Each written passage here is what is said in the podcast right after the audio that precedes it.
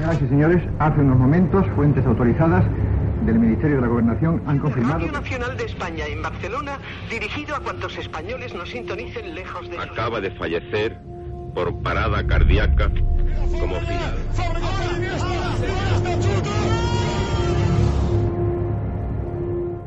Historias de la historia. Fernando Lumbreras. Dirige Orlando Madariaga.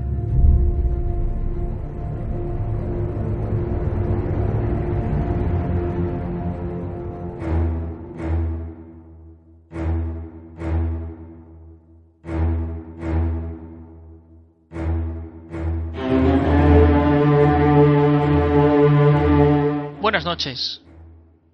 En la década de 1970, concretamente en el año 1976, en una remota aldea de la República Democrática del Congo, antiguamente Zaire, varios de sus habitantes, prácticamente la totalidad, murieron a consecuencia de una extraña y desconocida enfermedad. Un virus letal saltó entonces a las primeras páginas de los periódicos del mundo. Esta noche, aquí, en Historias de la Historia, el ébola.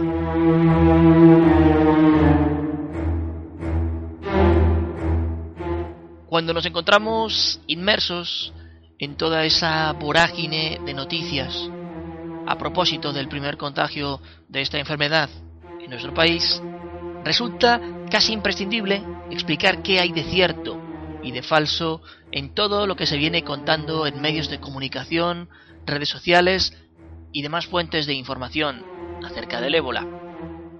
Este programa, este informe, estos minutos que pretenden captar tu atención, no están diseñados para tranquilizarte, tampoco para alarmarte. Es cuestión simplemente de contarte la verdad sin paréntesis, sin anestesias. Esa es la misión del periodista.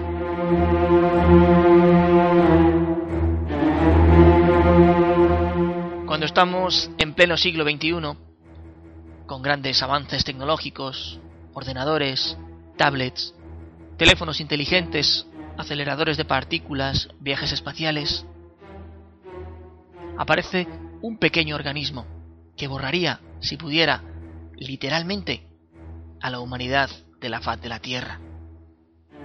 Eso es el ébola. Para entender el origen de esta enfermedad, debemos remontarnos a lo más profundo del África subsahariana. Allí, entre valles agrestes, más allá de la espesura de las selvas, en el interior de lo que hoy es, como digo, la República Democrática del Congo, fluye el pequeño río Ébola, buscando su desembocadura en el río Mangala.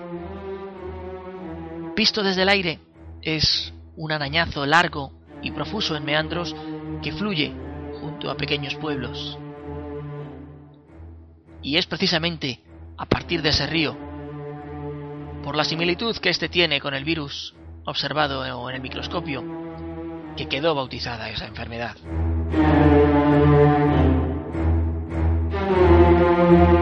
Como suele ocurrir en estos casos, con el paso del tiempo, los científicos encontraron varias cepas del virus. Actualmente hay identificadas cinco variedades, todas ellas altamente mortales, pero es sin duda la variedad Zaire la más letal de todas, con un 90% de muertes de infectados.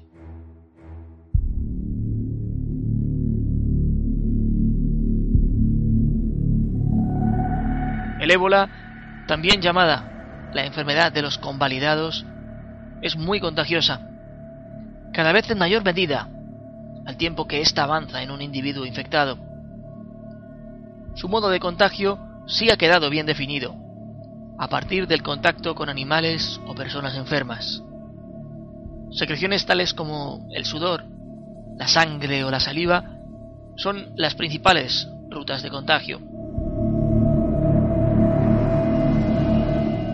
Se han hallado casos de transmisión del ébola en múltiples animales, chimpancés, puercoespines, antílopes, pero ha sido sin duda el murciélago de la fruta el principal sospechoso de ser el huésped habitual de este virus. Virus que se ha clasificado como agente de bioseguridad de nivel 4, así como de categoría A en los centros de control de enfermedades. El ébola está también clasificado como un elemento de bioterrorismo, ya que tiene un importante potencial como arma bacteriológica debido a su elevada mortalidad.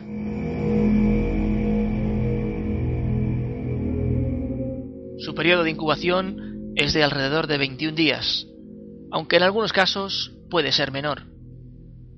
Transcurrido este tiempo, empieza a manifestarse un cuadro de debilidad extrema, dolor de cabeza fuerte, diarreas sangrantes y hemorragias, tanto internas como externalizadas por nariz, boca, ojos, recto.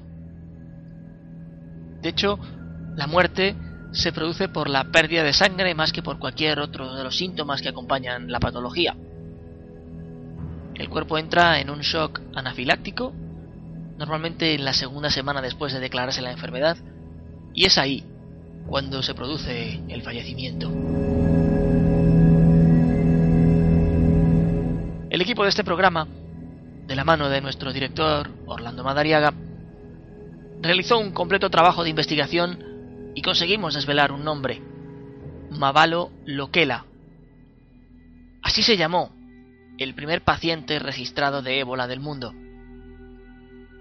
Se trataba de un profesor de escuela de 44 años que a finales de agosto de 1976 realizó una pequeña excursión por el norte del entonces Zaire.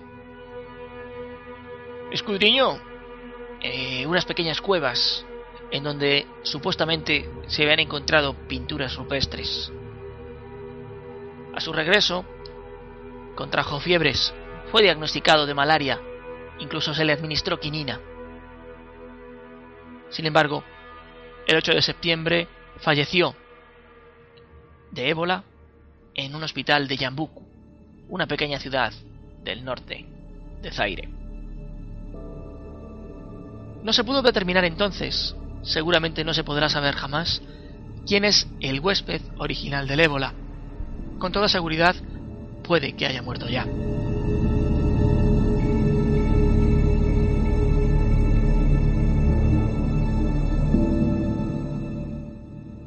El diagnóstico se realiza en condiciones de máxima seguridad.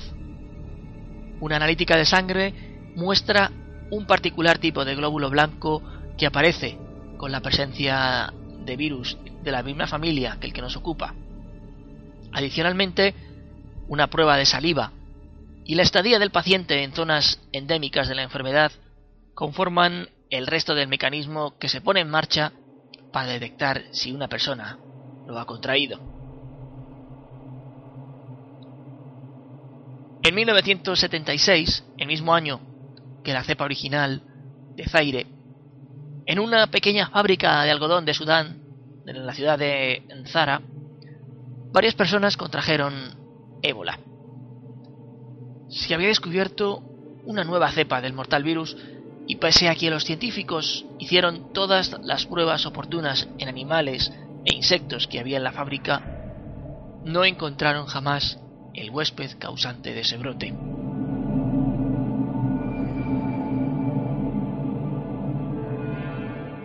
En la actualidad no existe ni cura ni un tratamiento específico para el ébola.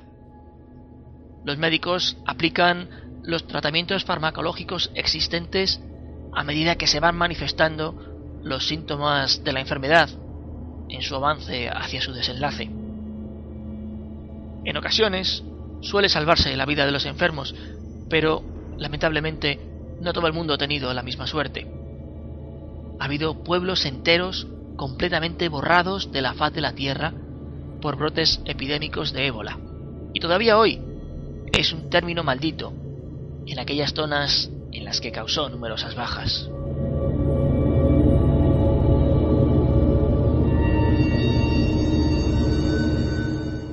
En este año 2014, África Occidental se enfrenta al brote más importante de ébola de la historia.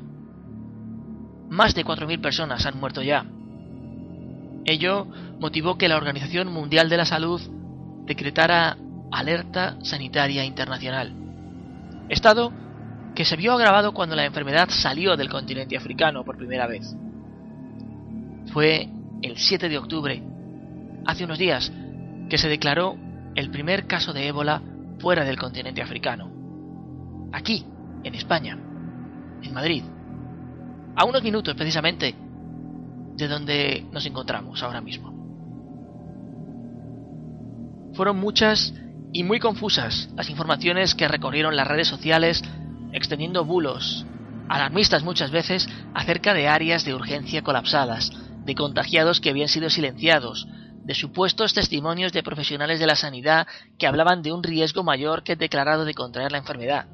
Todo esto además alimentado por una muy mala comunicación de crisis transmitida desde el Ministerio de Sanidad.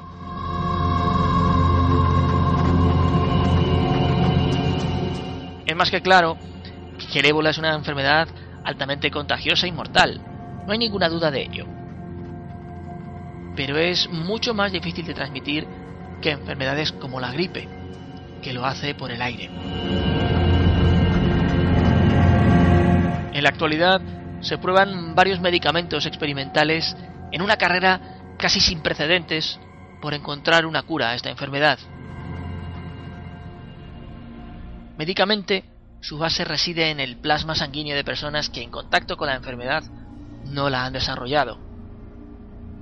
El más importante de ellos es el ZMAP, un suero desarrollado entre tres laboratorios farmacéuticos distintos en colaboración con el gobierno de los Estados Unidos. Es, según parece, el medicamento que permite albergar más esperanzas de cara a encontrar la cura de esta enfermedad. Sin embargo, independientemente de todo ese río mediático que ha corrido a partir de las noticias que llegan desde África,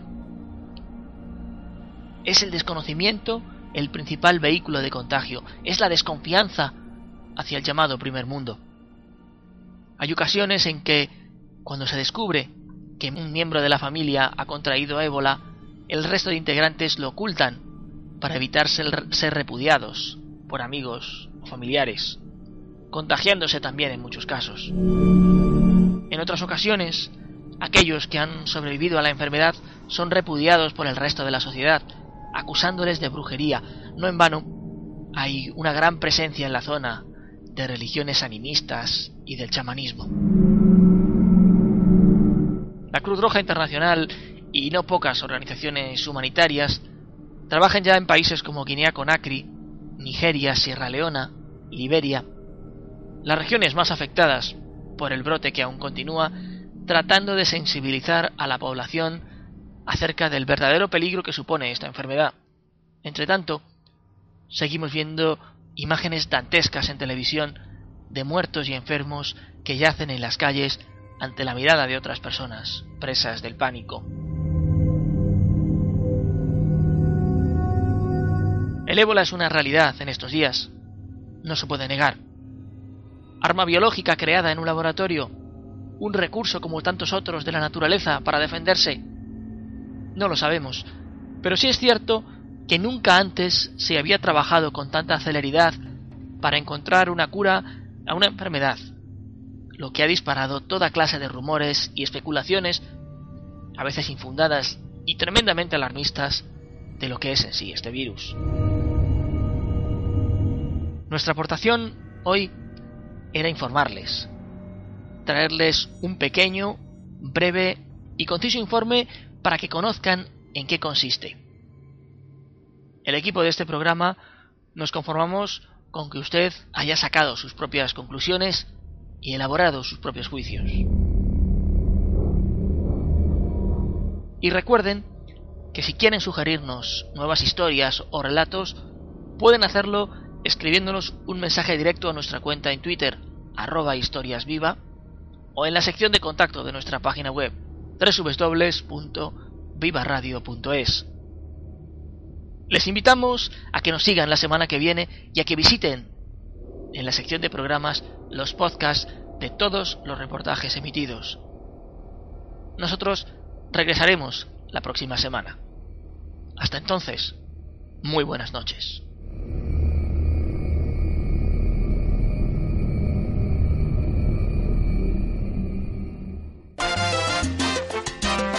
Estás escuchando Viva en www.vivaradio.es.